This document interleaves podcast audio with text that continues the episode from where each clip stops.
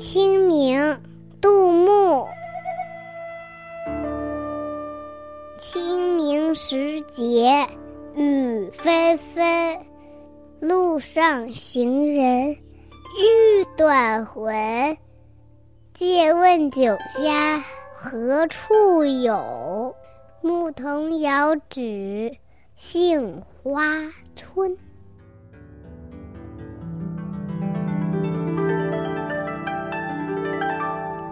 清明这一天，小雨连绵不断，路上远行的人好像断了魂一样，神情凄凉，心情忧郁。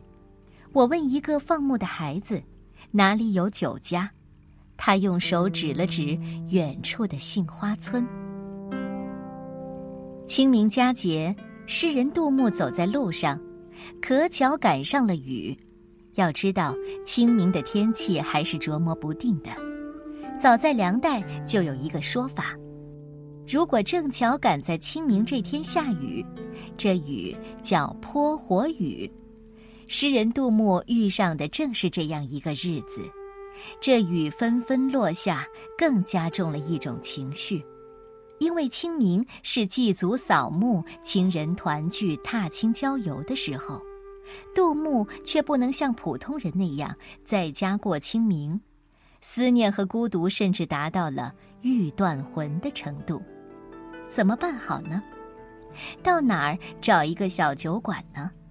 一来歇歇脚避避雨，二来喝上两杯暖暖被雨淋湿的衣服，最要紧的是借酒浇愁。牧童遥指杏花村，这杏花村有一家小小的酒馆，正等待着雨中的客人。清明节是我们表达对已故亲人怀念的日子，而清明也是一个节气，万物复苏，草长莺飞，大地孕育着新生和希望。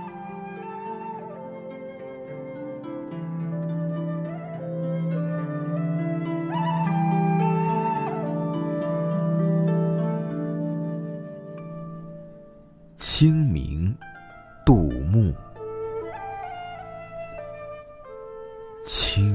时节雨纷纷，路上行人欲断魂。借问酒家何处有？牧童遥指杏花村。